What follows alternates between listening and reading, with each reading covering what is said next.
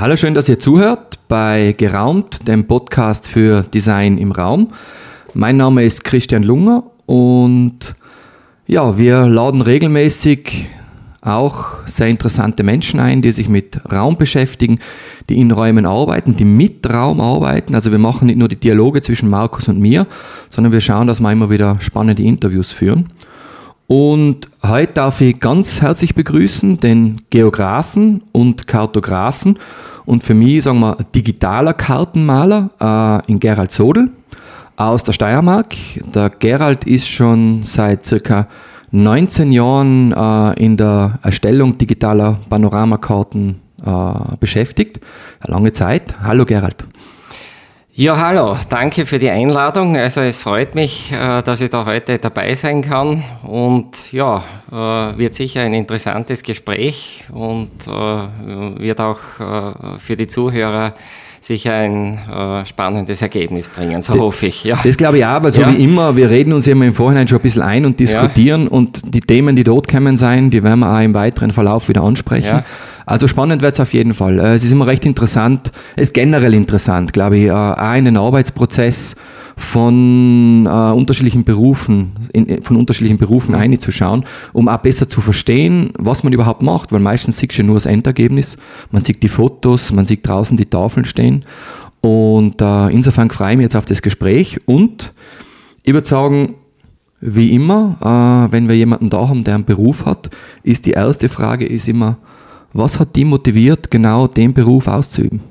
Ja, also wie schon von dir erwähnt, äh, ich bin Geograf und auch ausgebildeter Kartograf. Und äh, während meiner Ausbildung ähm, äh, mit geografischen Informationssystemen hat mich eigentlich schon immer die 3D-Landschaftsdarstellung fasziniert. Ja? Das war damals, muss man sagen, ja, es ist ja doch schon einige Zeit her äh, technisch nicht ganz so einfach. Also ich musste damals die, die, die ISO-Linien mit der Hand nachzeichnen und mit der Höhe attributieren und auf diese Weise dann ein 3D-Modell erstellen. Also wirklich sehr aufwendig. Gerade ja. eine kurze Zwischenfrage. Was ja. sind ISO-Linien? ISO-Linien, das sind die, die ISO-Hypsen, also die Linien gleicher Höhe in jeder Karte. Also zum Beispiel in einer Wanderkarte. Kann man sich das wie die Höhenlinien vorstellen, die man Ja, genau, die Höhenlinien. Das sind die ISO-Hypsen, die Höhenlinien. Ah, also zum Beispiel ja. alle äh, in der, in der ÖK 1 zu 50.000 ist, ist, glaube ich, alle 20 Meter eine ISO-Linie, also Linie gleicher Höhe. Und ja, und die, die mussten eben händisch äh, vektorisiert und attributiert werden und daraus das Gelände. Aber heißt das, die hat es motiviert, mit digitalen Daten umzugehen? Äh, oder war es noch was anderes, wo du gesagt hast, naja, da ist ich werde mein Leben mit digitalen Panoramakarten so, verbringen? Äh, nein, das war, nein, das war damals, damals habe ich das ja noch gar nicht gewusst, dass es, dass es in okay. diese Richtung gehen wird. Ja. Ähm, aber es hat mich immer eigentlich schon sowohl die Naturlandschaft fasziniert, aber auch die Technik. Also eigentlich beides hat mich interessiert. Okay. Ja? Und, und, und, und das hat mich wahrscheinlich letztendlich auch dorthin gebracht, wo, wo, wo ich jetzt stehe, also mit, mit den digitalen Panoramakarten. Also die Motivation war, war einerseits die, diese, die, die Neuheit der Technik damals, ja, da was ja wirklich Digitales zu erstellen und andererseits auch ja, das Arbeiten mit, mit Landschaft und Natur. Also das, das hat mich immer schon äh, äh ja, fasziniert. Also ich erinnere mich jetzt gerade, das fällt mir gerade ein, so nebenbei, äh, so mit, mit 13, 14 habe ich schon meine, so meine erste Orientierungskarte, also so eine Art Orientierungslaufkarte erstellt, ja, von einem Weg, wo wir, wo wir mit der Familie immer im Wald spazieren waren, die habe ich dann kartografiert aus dem Kopf heraus, so eine okay. Zeichnung, ja. Und ja. das war dann ausschlaggebend, dass du sagst, ich studiere jetzt das, Geografie. Ne, ausschlaggebend war es äh, nicht, also es ist ein auch, auch, ja, auch, würde ich sagen, ja. Also es waren dann mehrere Faktoren, wo, wo auch, auch, auch, da, auch das eine Rolle gespielt hat, mhm. ja, würde ich sagen. Ja. Was ich jetzt ein bisschen ausgekehrt habe, ja. ist, äh, was du gemacht hast, eben als Geograf und als ja. Kartograf, weil die, die sozusagen Erfolgefrage ist ja, gibt es das als Beruf? Kann man digitaler Panoramakartengestalter lernen? Oder ist es ein Zusammenspiel von unterschiedlichen Fähigkeiten, die man sich in unterschiedlichen Ausbildungszweigen aneignen kann? Wie kann man sich das vorstellen? Wenn heute ein junger ja. Mensch sagt, boah, ja. jetzt hört er das und das möchte ich gern machen. Ja. Was würdest du ihm ja. empfehlen, was er sich aneignen soll, damit er es machen kann? Ja, also zur ersten Frage, also mir ist jetzt keine Ausbildung bekannt, wo man das so lernen könnte. Vielleicht möglicherweise gibt es die, mir ist sie nicht bekannt. Ähm, also meiner Meinung nach äh, ist es, so wie du gerade erwähnt hast, äh, es ist eine, eine ähm, äh, also man braucht mehrere Fähigkeiten aus, aus verschiedenen, ja, vielleicht sogar Berufsbildern, ja um letztendlich dann wirklich ein, ein gutes Ergebnis erzielen zu können. Also man braucht natürlich erstens das Allerwichtigste ist einmal ein Gefühl für, für den Raum. Ja, das ist überhaupt ganz, also wenn man das nicht hat, dann, dann muss man was anderes machen, glaube ich. Ja. Mhm. Also ein Raumgefühl, 3D-Vorstellungsvermögen, ähm, also visuelles Denken ist, glaube ich, sehr wichtig. Also da gibt's ja, es gibt ja, also man kann ja, glaube ich, Typen einteilen, also nach visuellem, eher visuellem Denken und eher äh, textlichen, abstrakten Denken und, und da sind es eindeutig die visuellen Typen, ja, mhm. die für das geeignet sind. Ja. Mit den entsprechenden Fähigkeiten dann, dass man halt äh, Orientierungsfähigkeit hat und, und mit Geodaten umgehen kann. Mhm.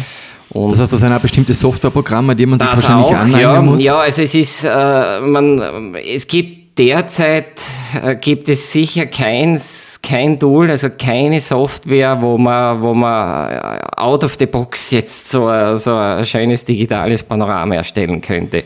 Ob es das jemals geben wird, weiß ich nicht. Das kann sein, wird wahrscheinlich sein, wenn die in Verbindung mit Artificial Intelligence, mit den ähm, mit dem äh, neuronalen Netzen und den äh, Machine Learning wird wahrscheinlich irgendwann einmal äh, eine Software entstehen, der man dann einfach sagt, äh, du erstelle mir äh, die Landschaft mhm. an diesem und diesem Ort und dass das quasi so eine Art Schnittstelle ist, wo aus dem Kopf dann das ins Digitale übertragen wird. Auf, auf, auf das Thema, äh, ja. eigentlich will ich jetzt fast schon nachfragen.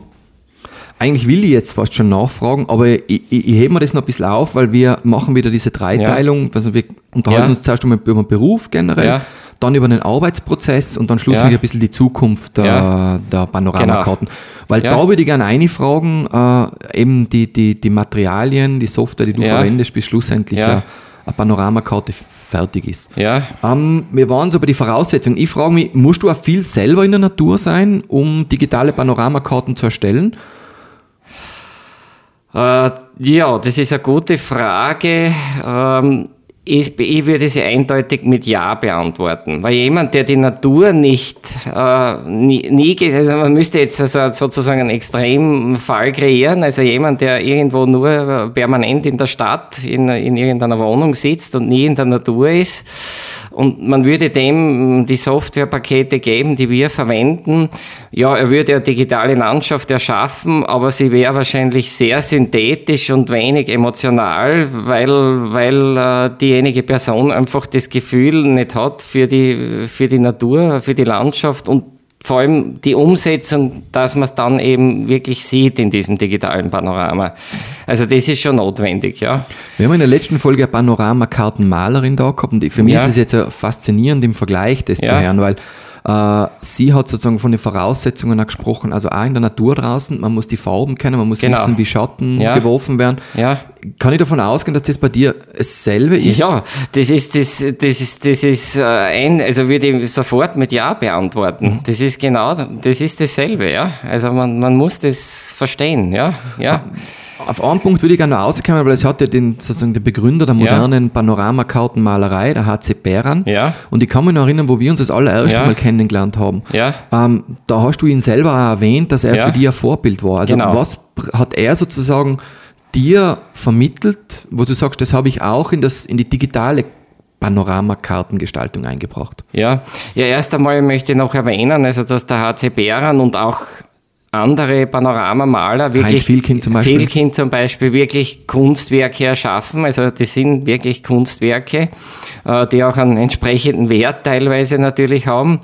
Ähm, das Alpenpanorama von HC Bären, das kann man glaube ich noch immer kaufen. Also äh, das ist eben, wo die Adria im Süden ist und der Alpenbogen im Vordergrund. Wirklich wunderschönes Panorama. Und ähm, ja, HC Bären hat mich äh, motiviert. Ähm, äh, ich habe mir seine Arbeitstechniken natürlich genau angeschaut, wie, wie diese Panoramen entstehen. Und ähm, war immer fasziniert, also wie er das quasi aus, äh, aus Fotografien mit Kartenunterlagen, das dann aus dem Kopf sozusagen erschaffen hat. Also wirklich wunderschöne Panoramen. Und äh, vor allem also die ähm, das Hervorheben der wichtigen Landschaftselemente, also zum Beispiel die Gletscher halt ähm, äh, etwas, etwas größer, da, voluminöser darzustellen, als sie sind. Ähm, dann natürlich die äh, ja, auch sehr schöne Horizonte, also mit Farbverläufen, Himmel, Wolken und, und äh, die Erosionsformen in der Landschaft, das hat er ausgezeichnet, beherrscht, die, die umzusetzen. Ja. Und das habe ich eben, eben versucht, mit, mit Software dann umzusetzen auf Basis von geografischen Daten. Und ich glaube, es ist recht gut gelungen. Ja. Mhm. ja.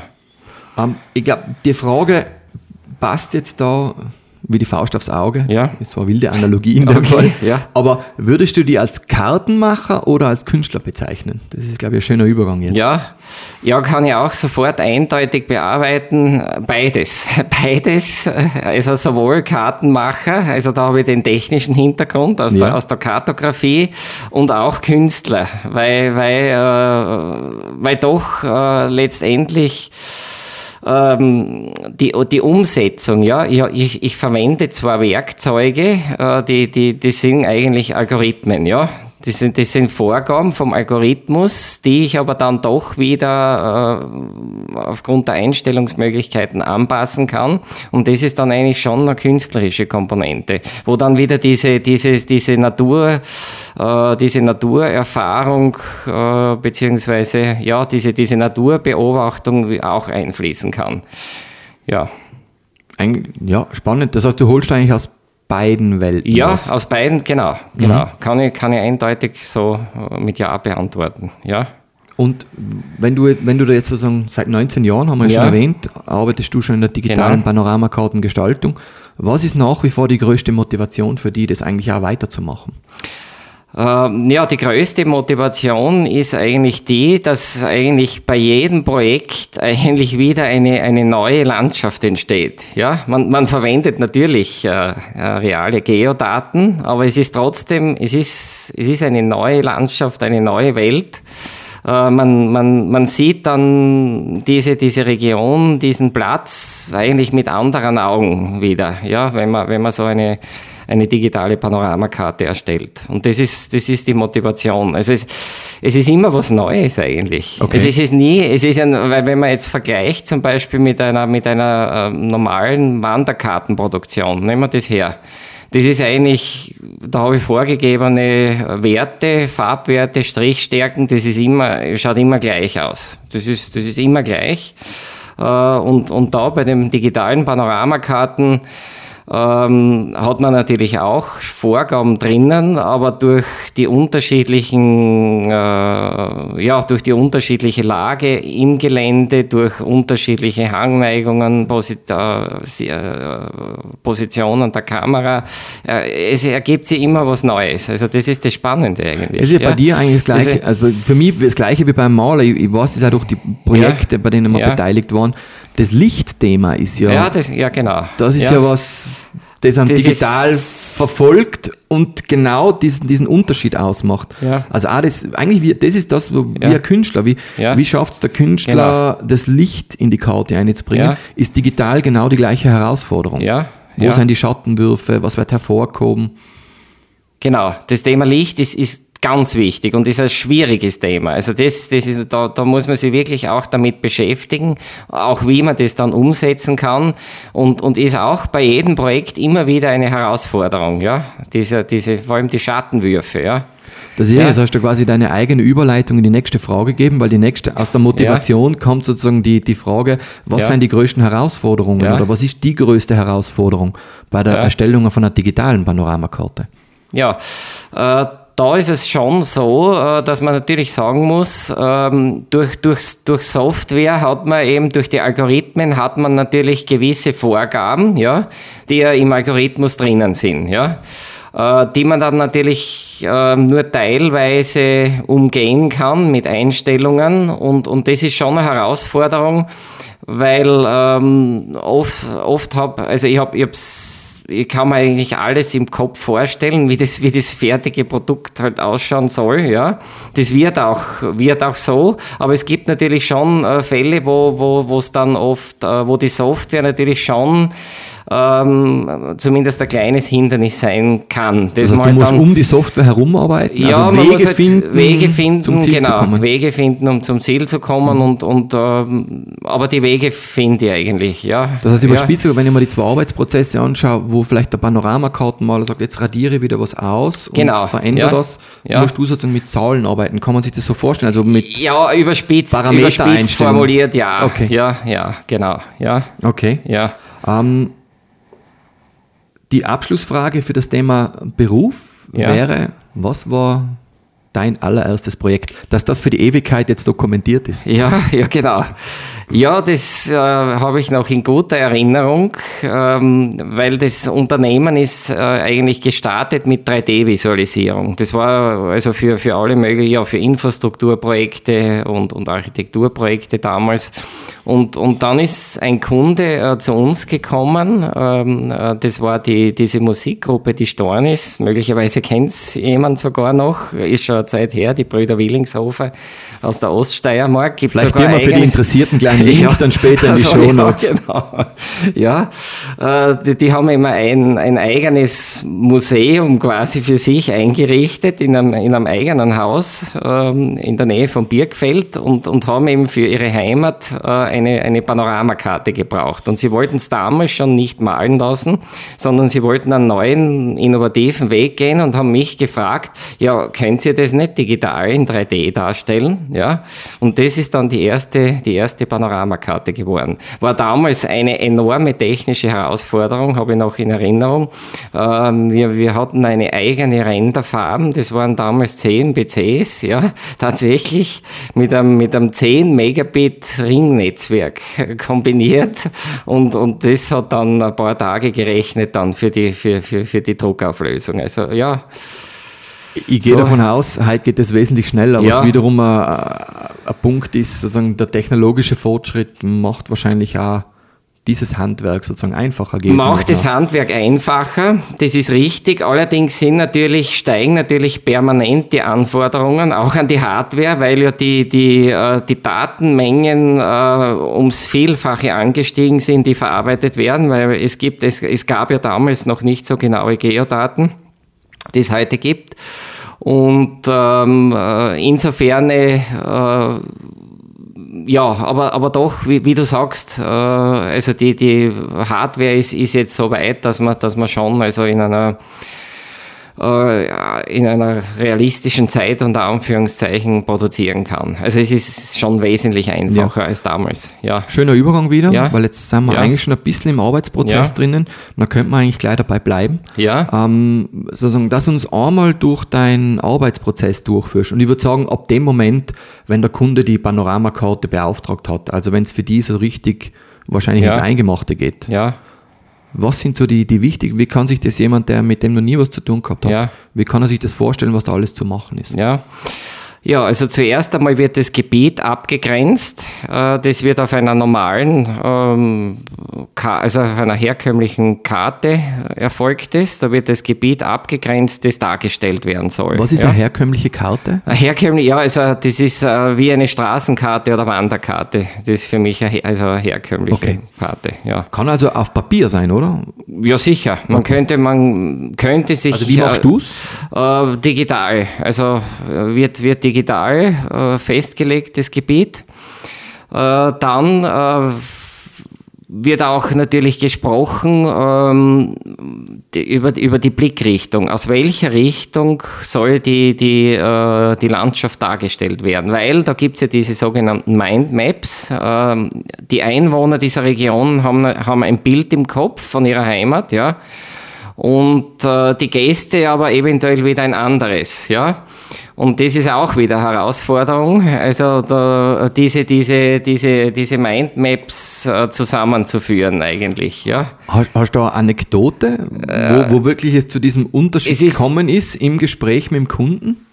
Äh, ja, äh, fällt mir jetzt ad hoc nichts ein, muss ich ganz ehrlich sagen. Ähm, aber es ist, es ist des Öfteren schon zur Sprache gekommen. Nicht? Also, dass die, ja. Ich, ich, kann nur sagen, wir haben auch Projekte gehabt, wo wir mit, ja. mit diesem Ausschnitt, das ist ja. ja. dieser erste Ausschnitt, der das reale Bild genau. eigentlich sagt. Ja. Also so wie die Berge sind, die Hügel. Und wir sind schon zu Kunden hingekommen und die Kunden haben gesagt, das ist nicht unsere Landschaft. Ja. Uh, und das dürfte sozusagen genau ist ähnlich, dieser Aspekt sein. Ja, genau, genau. Ja, und der nächste Schritt ist dann, dass wir eben äh, drei verschiedene Ansichten erstellen und äh, die, die bekommt der Kunde dann als, äh, als PDF zum Beispiel, also als, als Bild. Und da ist eine Ansicht dabei, äh, wo die Kunden sagen, das ist, entspricht in etwa unseren Vorstellungen. Und dann äh, ist der nächste Schritt eine Screensharing-Sitzung, äh, wo, wo dann in, in Echtzeit die Ansicht optimiert wird, solange lange, äh, bis die Ansicht passt. Und dann natürlich äh, ist, ist, noch, ist noch wichtig, äh, es, es können natürlich aufgrund ähm, komplexer topo, topografischer Verhältnisse Verzerrungen notwendig werden in der Landschaft. Das äh, ist dann ein, ein Zwischenschritt ähm, der die Produktion natürlich dann verlängert, weil, weil ja zuerst das Gelände entsprechend angepasst werden muss. Aber das kann ich mir dann, jetzt nehme ich wieder den HC Bären her, weil ja. er hat ja sozusagen dieses, dieses Eindrehen und Ausdrehen ja, ja sozusagen in die Panoramakarten Kunst eingebracht. Ist es bei dir ähnlich? Das heißt, es wird erhöht, verkürzt, erweitert, eingedreht, äh, bis der Blick, also bis der Ausschnitt eigentlich passt. Ja. Kann man sich das so vorstellen? Ja, das kann man sich so vorstellen. Das ist eben genau das, äh, diese Arbeitsmethode auch, die man beim HC äh, Bären genau angeschaut habe. Und äh, das können wir jetzt auch äh, auf der Software-Ebene umsetzen. Genau, also Berge etwas höher, niedriger, das ist noch, das ist relativ einfach, sage ich jetzt einmal. Aber sobald es darum geht, ähm, äh, Berge zu, ganze Berge zu drehen, also in Blickrichtung zu verdrehen, da wird es dann komplexer. Ja? Mhm weil natürlich ja, es müssen ja dann die Straßen passen, die, die Lage der Häuser und, und die Lage der Inhalte, wie zum Beispiel Skipisten. Ja. Ähm, welche, Information, also welche Informationen sind da schon auf der Karte drauf? Ist da überhaupt schon was drauf? Nein, in diesem, in diesem Stadium ist es das rohe Gelände, beziehungsweise äh, um, um, um, die, äh, um natürlich die Orientierung bei der Verformung nicht zu verlieren, ähm, wird meistens äh, das Straßennetz, der Wald oder, oder vielleicht Skipisten, also markante Landschaftselemente haben wir einfach drüber gelegt, äh, damit man das äh, während der Verzehrung äh, damit man eben den, den Überblick bewahrt mhm. und, und die Verzerrung entsprechend umsetzen kann. Wenn das dann, da braucht es wahrscheinlich eine Freigabe dann vom, vom Kunden. Genau. Und was ja. ist dann der nächste Schritt? Der nächste Schritt, dann wird die Landschaft erst zum Leben erweckt, sage ich jetzt einmal, durch Vegetation, durch Häuser, äh, ja, Felsen, Vergletscherung in Ostösterreich, äh, dann halt die Weingärten zum Beispiel. Und ja, ähm, genau da wollte ich zuerst nicht nachfragen, weil jetzt, das finde ich jetzt so spannend, weil ja. sozusagen in Erinnerung an, an, an den Podcast mit der Malerin, ja. äh, sie hat Airbrush, sie hat Pinsel, ja. sie hat sogar gesagt, sie verwendet ein, nur einen Pinsel, das mhm. ist das Werkzeug. Ja. Und jetzt käme interessant, das heißt, sie kriegt die Daten durch äh, Drohnenaufnahmen, äh, durch Fotos, wenn es einmal notwendig ist, auch durch Begehung. Wie kriegst du deine Daten? Ja, ja, also die Basis, die, die, die Grundlage sind einmal äh, Daten aus den geografischen Informationssystemen. Das ist einmal die, die, der unterste äh, Layer sozusagen, ist einmal das Geländemodell. Also die 3D-Landschaft als rohes Modell, ja. Äh, dann natürlich die Straßen- und Wegedaten die Häusergrundrisse, die, die, äh, die Waldverteilung, ähm, dann äh, Lage von, von Gletschern oder äh, Felsdar, also Felsdarstellungen und das sind also die Grunddaten.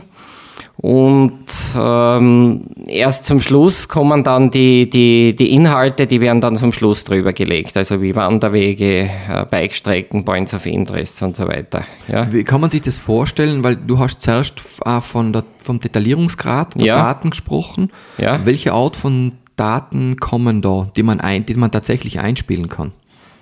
Du meinst jetzt die, weiß, die, die Informations, ich, meinst du jetzt noch die Grund, also die Grundlagen, die Landschaftsinformation. Die Landschaftsin. Mhm. Welche Art von Daten das genau. sind? Weil ich, was ja, das sind Vektordaten, ja? ja. Also Straßendaten, also aus dem GIS halt, ja. Und ja. Äh, ich glaube, das ist auch wichtig, du, du, du, du kriegst schon Daten, dass du weißt, was ist über der Waldgrenze. Also Wälder, ja, unterschiedliche ja, das, Wälder. Das, äh, richtig, richtig. Das ist, äh, das ist die sogenannte Biotopkartierung. Die gibt es äh, in einigen Bundesländern, äh, in, in Tirol ist sie, ist sie ist ja auch öffentlich verfügbar. Ja? Also da kann man sehr genau arbeiten. Ja? Also da kann man wirklich Biotope nachbauen, wenn es notwendig ist, was aber meistens natürlich für, für Panoramadarstellungen viel zu genau ist. Ja? Weil man, weil man von der angenommenen äh, Betrachtungshöhe ja, zu hoch ja, ist. Ja, richtig, richtig. Ja. Da geht es eher allgemein jetzt, natürlich Lärchen, Fichten, Mischwald, den kann man darstellen, weil vor allem im Herbst dann die Lärchen sich verfärben. Das schaut dann auch im Panorama gut aus, haben wir auch schon gemacht. Ja ähm, Latschen, also Latschendarstellungen, das, das sieht man dann auch im alpinen Bereich, äh, solche Dinge schon, ja. Und ja. Ähm, ab wann in deinem Prozess fangst du eigentlich an, äh, weil du gesagt hast, die Landschaft wird lebendig. Ja. Ab wann fangst du an, dieses, dieses, dieses, eben das Lebendige rauszuholen? Die Farben, das Licht? Das, ist das auch, ist es während du die Daten einspielst oder ist das jetzt dann im, im Prozess nachher? Das ist später. Das ist eindeutig später. Also da ist dann schon das 3D-Geländemodell fertig verzerrt, sage ich jetzt einmal, wenn es notwendig ist, ja. Und, und dann erst ähm, kommen diese, äh, diese Daten in das 3D-Modell hinein. Und ab dann geht es um die äh, genau, Farbdarstellung, also Himmel, Licht, Schattenwurf und so weiter. Dann, dann kommt es rein für mich. Emotionale eigentlich. Genau, ja. das Emotionale. Ja. Vom Verständnis her ja. äh, arbeitest du zuerst mit der Landschaft. Also beim Panoramakarten malen ist nämlich, zuerst kümmert man sich einmal um die Landschaft. Da ist noch keine Information, kein Wanderweg, also keine Wanderweglinie. Ja. Zuerst einmal die Landschaft und dann kommt sozusagen die erste Informationsebene drüber. Wie ist das bei dir? Ist das bei dir ähnlich oder ist das irgendwie so ein fließender Prozess?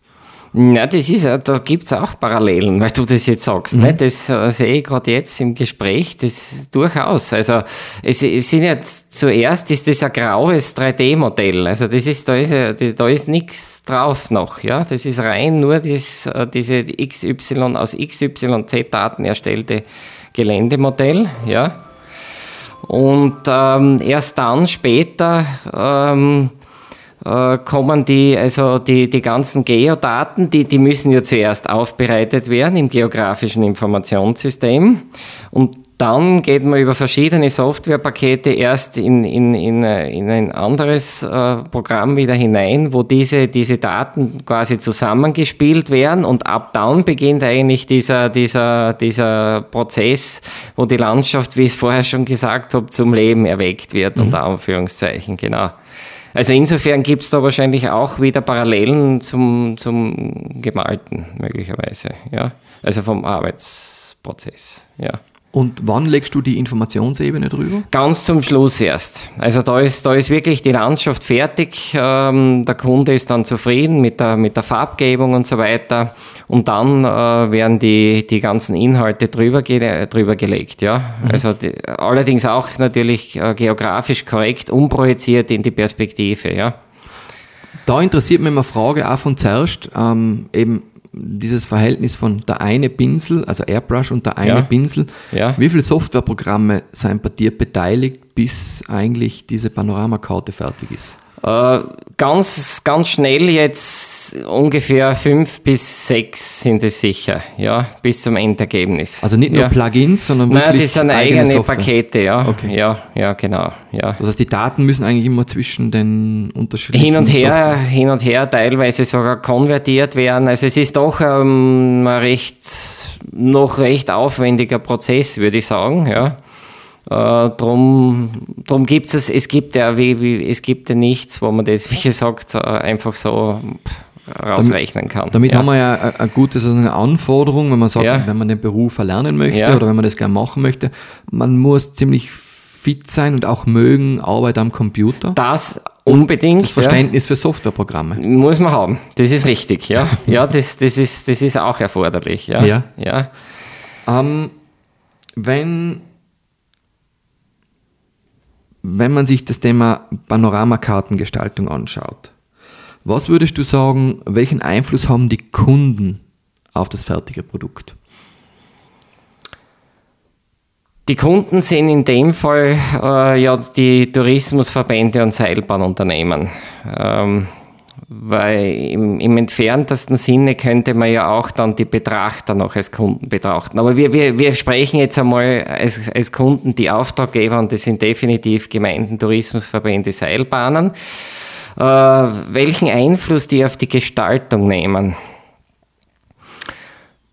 Auf die Farbgebung vor allem, weil, wie ich schon einmal erwähnte, ähm, die, die, äh, die Einwohner, die Bewohner der, der Regionen haben immer ein gewisses Landschaftsbild, äh, auch natürlich Farben, die in dieser Landschaft vorherrschen. Und da sind sie natürlich schon sensibel dann auf, bei der Darstellung, ja. Und, und insofern haben sie natürlich schon einen Einfluss und können sie, den Einfluss können sie auch haben, das ist natürlich möglich. Sie können das in die Produktion dann einfließen lassen, ja. Und wenn ich die vorher richtig verstanden habe, in diesem schon diese Formgebung von der Landschaft. Also dieses, Auch, ja, wollen wir das höher, wollen wir das genau. weniger hoch haben? Genau, ja. Äh, fast schon die Erstellung ihrer eigenen persönlichen emotionalen Landschaft. weil Eigentlich die reale schon, Landschaft eigentlich war ja schon. eigentlich ja, sofort da. Die war sof genau, die wäre sofort da, ja, richtig, ja. Wer bestellt heute digitale Panoramakarten? Was sind das für Kunden? Ja, wie gerade kurz schon erwähnt, also Seilbahnunternehmen, Tourismusverbände, Gemeinden, ja, Na Naturparke, Nationalparke, ja, ja. Ähm, vom, also es sind ja primär touristische Kunden. Gibt es jetzt andere Kundengruppen auch, wo du sagst, man hat was für Visualisierung oder bist du schwerpunktmäßig im Tourismus unterwegs? Eindeutig schwerpunktmäßig im Tourismus, aber es gibt auch äh, durchaus auch zum Beispiel Marketingorganisationen, äh, wo, wir, wo wir auch schon äh, Panoramen erstellt haben, ja. Für welchen Anwendungszweck dort? Äh, Anders als Tourismus? Das äh, war zum Beispiel der Weinbau in Österreich. Okay. Ja, äh, wo es um die Vermarktung des österreichischen Weines ging. Und, und äh, also insofern gibt es da sicher noch äh, Kundengruppen, die die äh, Panoramadarstellungen nutzen könnten. Finde ich eine Eigentlich. spannende Frage für unseren dritten Block, Ja. nämlich wo geht's hin? Ja, Äh, mit der Panoramakartenmalerei generell, die sozusagen Datenvisualisierung im dreidimensionalen Raum, das finde ich recht Ja. interessant. Ähm, aber da können wir dann im weiteren Verlauf noch reden. Was ist der erfolgskritische Punkt in der Erstellung von einer digitalen Panoramakarte? Wenn du einen aussuchen könntest, welcher ist sozusagen der kritischste oder erfolgskritischste? Ja, kann ich auch recht schnell beantworten. Äh, die Daten. Die Daten sind's. Und natürlich die Fähigkeiten, das haben wir eh gesagt, die braucht man. Aber, aber wenn, ich, wenn ich jetzt zum Beispiel keine guten Geodaten äh, als, als Basis hätte, ja, dann wird auch das, das Ergebnis nur mittelmäßig sein. Also das ist schon wichtig, die Datengrundlage. Äh, vor allem, also müsste man erwähnen, die, die, die Auflösung des Geländemodells spielt sch- schon eine recht große Rolle. Also wenn man da eine schlechte Auflösung äh, verwendet, dann, dann werden Details der Landschaften verschluckt, ja, also weil, weil die Auflösung zu gering ist, ja. Und, und das kann gerade also bei, bei markanten Landschaftselementen wie, wie zum Beispiel Wasserfällen, ja, also wenn, wenn, wenn das jetzt ein, ein, ein Detailausschnitt einer Landschaft ist, wo jetzt ein Wasserfall drin ist, der relativ groß dargestellt wird, äh, da muss man wirklich darauf schauen, dass man sehr detailreiche Geodaten verwendet, um, um das äh, wirklich dann realistisch, emotional darstellen zu können, ja. Ja, ich denke mal, also ich, ich habe das Gefühl, Arbeitsprozess haben wir so recht rund abgeschlossen. Ja. Das heißt, wir könnten ein bisschen in den nächsten Punkt eingehen, die wo, wo bewegt sich hin? Also ja. Die Panoramakarte, das finde ich ja spannend. Die Panoramakarte, also die moderne Panoramakartenmalerei, die hat ja Bären eingeführt. Seitdem haben Tourismusorganisationen Ja. und Vermarktungsorganisationen wie die Olympischen Spiele damals eben ähm, entdeckt, Ja. dass man ein dreidimensionales Landschaftsbild verwenden kann. Das ist bis heute, hat sich das etabliert. Ich persönlich glaube, das wird dann noch in Zukunft so sein. Mhm. Ähm, aber welche Rolle, glaubst du, wird die Panoramakarte, also spielt sie jetzt aus deiner Sicht? Mhm. Ja. Vielleicht das ist der erste Teil der Frage. Welche Rolle spielt sie jetzt in der Kommunikation? Und was glaubst du, welche Rolle wird sie auch in Zukunft spielen? Ja. Ja, also sie spielt nach wie vor eine ganz eine wichtige Rolle, die Panoramakarte, äh, einfach um einen Gesamtüberblick um, äh, de- des Angebotes einer, einer Tourismusregion darzustellen. Da, da gibt's, es gibt eigentlich, es gibt kaum eine, eine nein, es gibt keine bessere Darstellungsmöglichkeit, weil äh, natürlich haben wir, wir leben jetzt in einer digitalen Welt. Ich, ich kann alles am Smartphone, am Tablet mit mir äh, mittragen, aber da ich immer, immer das, äh, die Limitierung des erstens einmal des, des kleinen Screens. Äh, Das wird sich natürlich ändern. Es, es, werden, es, werden, es wird Hologramme geben, keine Ahnung. Also da wird auch noch einiges auf uns zukommen. Ähm, aber ähm, äh, diese, diese Gesamtübersicht kann man eigentlich nur mit einer, mit einer Panorama, also mit einer digitalen Panoramakarte äh, ja, erreichen. Ja. Also spielt sie wirklich eine zentrale Rolle und das merkt man auch bei den Kunden. Also es ist, da ist, ist eindeutiger Bedarf da. Ja. Äh, trotz dieser vielen Angebote an, an digitalen Plattformen und also was da alles schon so am Markt verfügbar ist. Ja. Wo glaubst du, dass es sich hinbewegt? Also was, was kommt auf die Ja. Panoramakarte zu in Was Zukunft, auf die- auf das sie Ja. reagieren muss? Ja.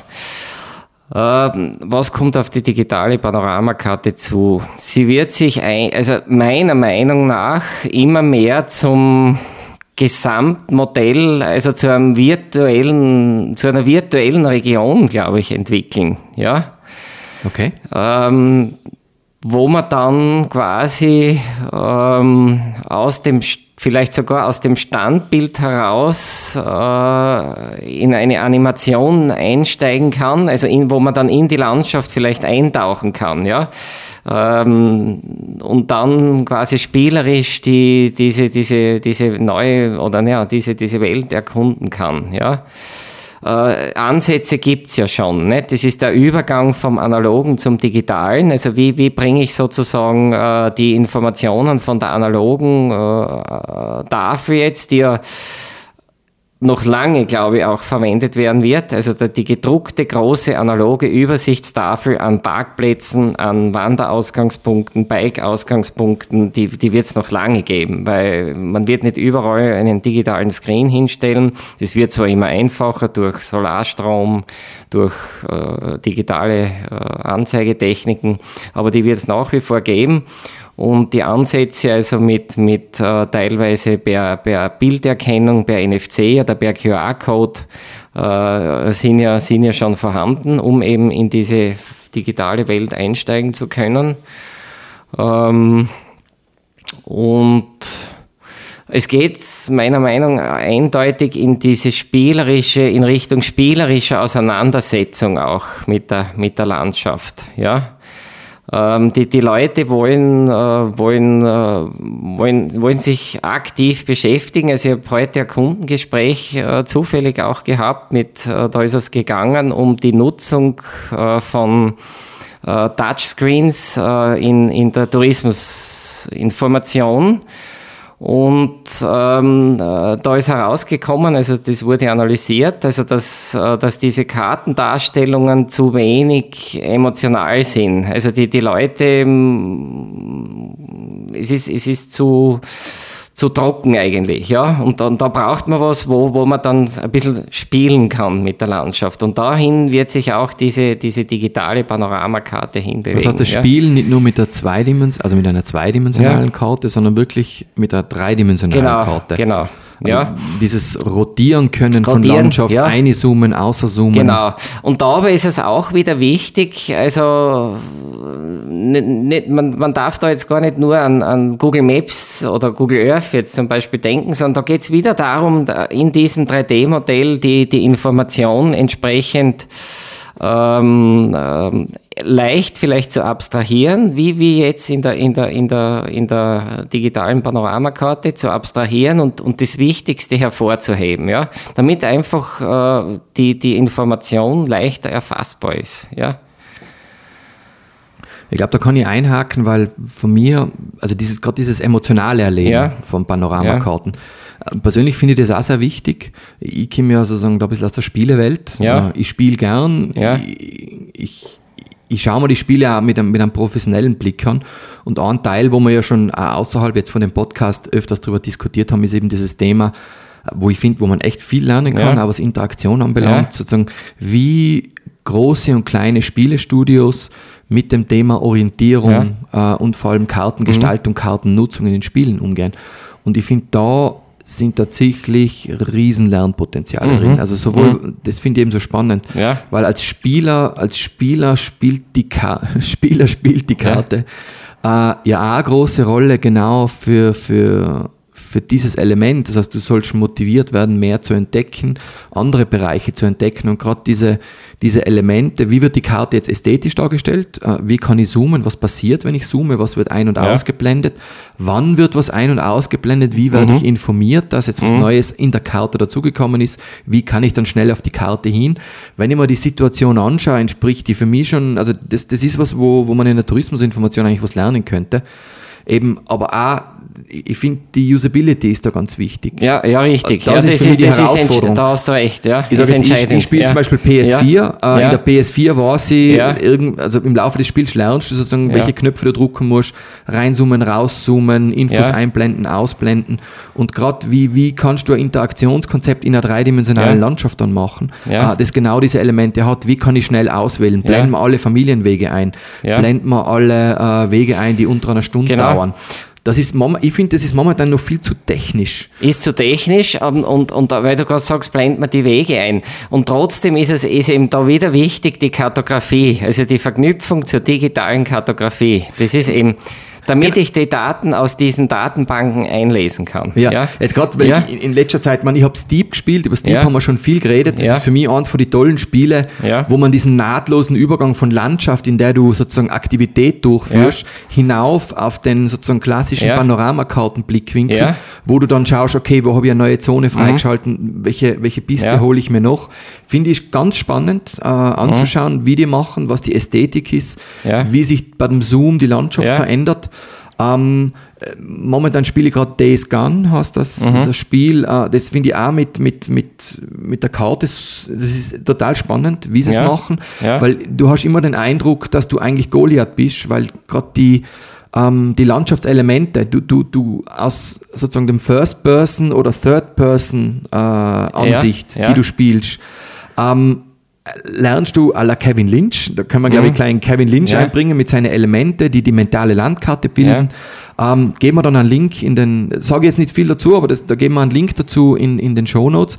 Aber das Interessante ist, wenn ich dann sehe, ich gehe durch die Landschaft und da ist Wald und da sind Häuser und da sind Ruinen. Mhm. Äh, du gehst dann in die Panoramakarten-Funktion über einen schnellen Knopfdruck Mhm. und du, einmal Nummer eins, du erkennst sofort, wo du bist, weil du kriegst ja auch deinen Standort, Mhm. aber du erkennst dann sofort diese Landschaftselemente wieder. Das ist nicht anders durch den Ja. Blickwinkel. Und wenn du dann rein und raus zoomst, Ja. in diese dreidimensionale Karte, das ist auch wichtig, das wird Ja. keine zweidimensionale, sondern eine dreidimensionale Karte.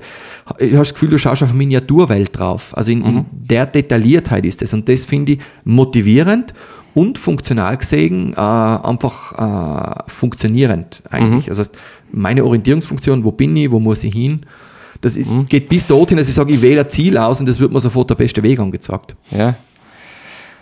Ja, aber genau das sind ja auch die Herausforderungen dann äh, von, den, von den Kunden, äh, also die eigentlich ja die, das Gesamtpanorama brauchen, den Gesamtüberblick, aber dann auch Detailausschnitte für, für ähm, bestimmte Gebiete. Ja? Äh, das ist eigentlich jetzt genau das, so wie du es jetzt aus dem mhm. Spielerischen erklärt hast. Aber für mich, weil wir ja. über, die, über die Zukunft reden ja. von den digitalen Panoramakarten, ja. für mich geht es ganz klar in das, was uns in der Gaming-Welt sozusagen, äh, was eigentlich schon Standard ist. Also für ja. Menschen, die spielen, ja. die haben einen bestimmten Zugang zu welcher Qualität ein digitales, ja. also was ein digitales Kartenmaterial können muss. Mhm. Auch im dreidimensionalen Kontext.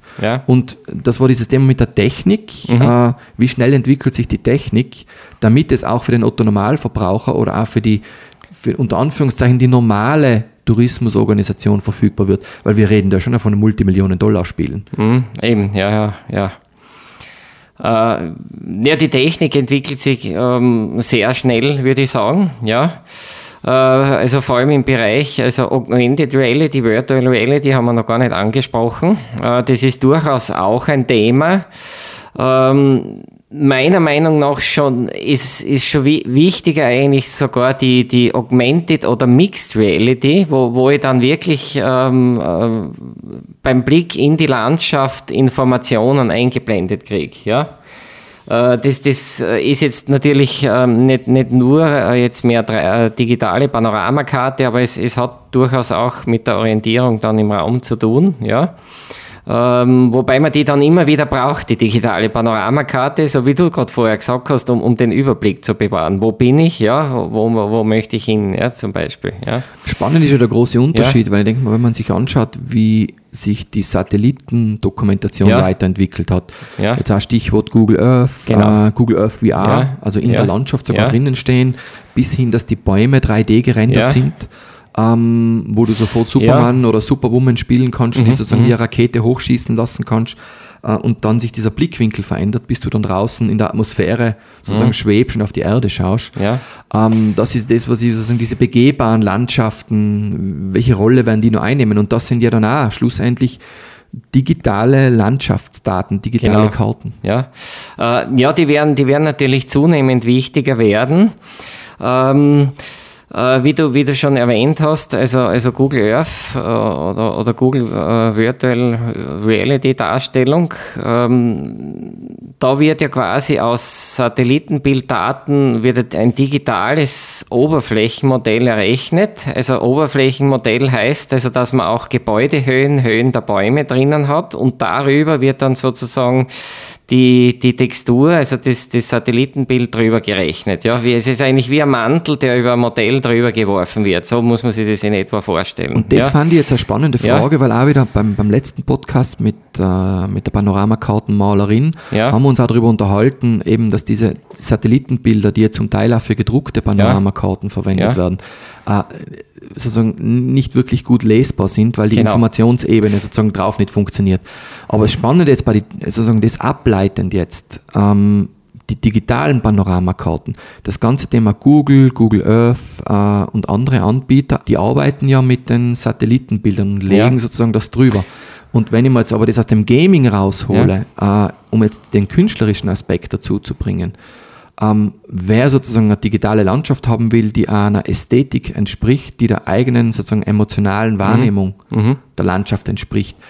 Wie ist da die Balance? Weil ich sage, aus dem Gaming sehe ich jede, jede Panoramakarten, ja. die die verwenden, ja. die entspricht dem, sozusagen den Designentscheidungen ja. von einem Art Director. Während sozusagen viele äh, Anwendungen, die momentan digital, eigentlich alle Anwendungen, mhm. wenn man es genau nimmt, eigentlich reine äh, Satellitenumsetzung, reale mhm. Landschaft genau. darstellen. Äh, ja gut, dass du das Thema jetzt noch ansprichst. Ähm, äh, das ist nämlich äh, die, die Verwendung von Satellitenbildern. Ähm, ja, da geht es eigentlich, man, man stellt wieder die Realität dar, eins zu eins, so wie sie ist. Also wenn man, wenn man hochauflösende Daten hat, kann man das natürlich machen. Das ist aber eigentlich ein Widerspruch, weil äh, da muss man jetzt ausholen, warum sind überhaupt Karten ent, entstanden. Warum? Also warum? Man, man musste oder man, man muss die, die, die Vielfalt der Informationen, der Realität reduzieren auf wichtige Elemente für die Orientierung. Und das kann ich nur erreichen, also ähnlich eben wie du gesagt hast im, im Gaming-Bereich oder eben mit der digitalen Panoramakarte. Ja? Das kann ich nicht mit einem einfachen Satellitenbild erreichen, ja, weil da ist wieder alles drinnen, ja. Da verliere ich teilweise auch wieder, äh, fällt mir ein Kundengespräch ein, ähm, äh, wo der Kunde mit den, mit den Satellitenbilddarstellungen eben sehr unzufrieden ist, weil, weil das einfach äh, zu wenig Emotionalität äh, hergibt und, und einfach für die, für die gute Orientierung eigentlich nicht wirklich geeignet ist. Vielleicht schon, äh, wenn man dann vor Ort im Gelände ist, dass man dann schon einmal das Satellitenbild oder das Orthofoto einblenden möchte, aber nicht jetzt für den, für den Überblick, für die, für die grobe Orientierung. Ja? Aber da, da, da stellt sich mir, also weil eine von den Fragen, ja. die ich noch vorbereitet habe, ist, ähm, wie entwickelt sich die, das, die Panoramakarte weiter? Ja. Jetzt Stichwort diese, diese Nachteile, die Panoramakarten haben, die zu sehr ja. ausgedreht ja. sind, weil es dann Punkte gibt, mhm. wo ich zum Beispiel, zum Beispiel bei Skipischen immer weiß, was ist oben oder unten, mhm. wo ich als Informationsdesigner nacharbeiten ja. muss, ähm, einen Pfeil eingeben auf, auf die Linie zum Beispiel. Und die, ich, also ich habe dann eine Antwort, mich interessiert, ob du eine hast oder ob das einfach nur eine interessante Forschungsfrage sein kann für die Zukunft. Weil dieses, diese Zusammenspielung von der emotionalen Ästhetik äh, mhm. äh, mit der realen Landschaft. Ja, genau. Weil das, für mich ist das, dieser Konflikt, ich kann sehr ästhetisch arbeiten ja. ähm, und gleichzeitig brauche ich aber gerade im Digitalen vielleicht wirklich, ich muss wissen, wo ich bin, mhm. überspitzt gesagt. Wenn, mhm. Vor allem, wenn ich es digital verwende. Ja, ja genau. Ähm, ab wann ab wann ist sozusagen die, die Ästhetik, die die Emotion bringen soll, äh, kontraproduktiv zu dem, was eigentlich eine reale Abbildung der Landschaft bringt. Das finde ich eine extrem spannende Frage, vor allem im digitalen Bereich. Weil, wenn wir jetzt davon ausgehen, dass die digitalen Karten ja auf, auf, auf Print, auf Schild, aber eben auch digital anwendbar sind, bedeutet das ja Nutzerszenarien, in denen die Leute dastehen in der Landschaft ein digitales genau. Kartenmaterial genau. in der Hand genau. haben und sagen, wo bin ich jetzt, wo ja. muss ich hin? Und dann ist dieser, ja. dieser Konflikt auf einmal da. Den finde ich spannend. Ja, ja, das stimmt, weil dann, dann hat man natürlich schon, das, das ist eigentlich ja faktisch schon ein Problem. Also wenn man, wenn man jetzt für diese Übersichtspanorama-Darstellung die Landschaft verzerrt, ja, da äh, passt ja. Da passt's, aber wie du sagst, wenn, er, wenn, wenn, der, wenn der, der Gast dann vor Ort äh, dort steht mit dem, mit dem Smartphone ja, und, und sich orientieren möchte und jetzt die gleiche, also dann, dann kann er natürlich nicht diese verzerrte äh, Darstellung als Grundlage verwenden, mhm. weil da ist es kontraproduktiv. Ja? Genau, und da ja. finde ich jetzt zum Beispiel, das ist für mich Steep, ja. macht das super, jetzt rein ja. in die Spielewelt, weil die nahtlos aus aus der, aus der First-Person-Ansicht ja in die höchste Panoramakartenebene ja. raufzoomen, aber in, so stufenweise. Also du kannst wirklich rauffliegen, ja. mehr oder weniger. Ja. Aber das finde ich eine Herausforderung für also gerade für die digitale Nutzung von digitale Panoramakarten, digitale ist, Landschaftsbilder. Ja. Wie machen wir sie emotional und schauen, dass sie trotzdem funktional bleiben? Das ist aber lösbar. Also das ist sicher lösbar. Man, man könnte da, weil du jetzt gerade sagst, äh, bei, die, bei diesem Spiel, dass man da Stufen äh, hat, also verschiedene Stufen.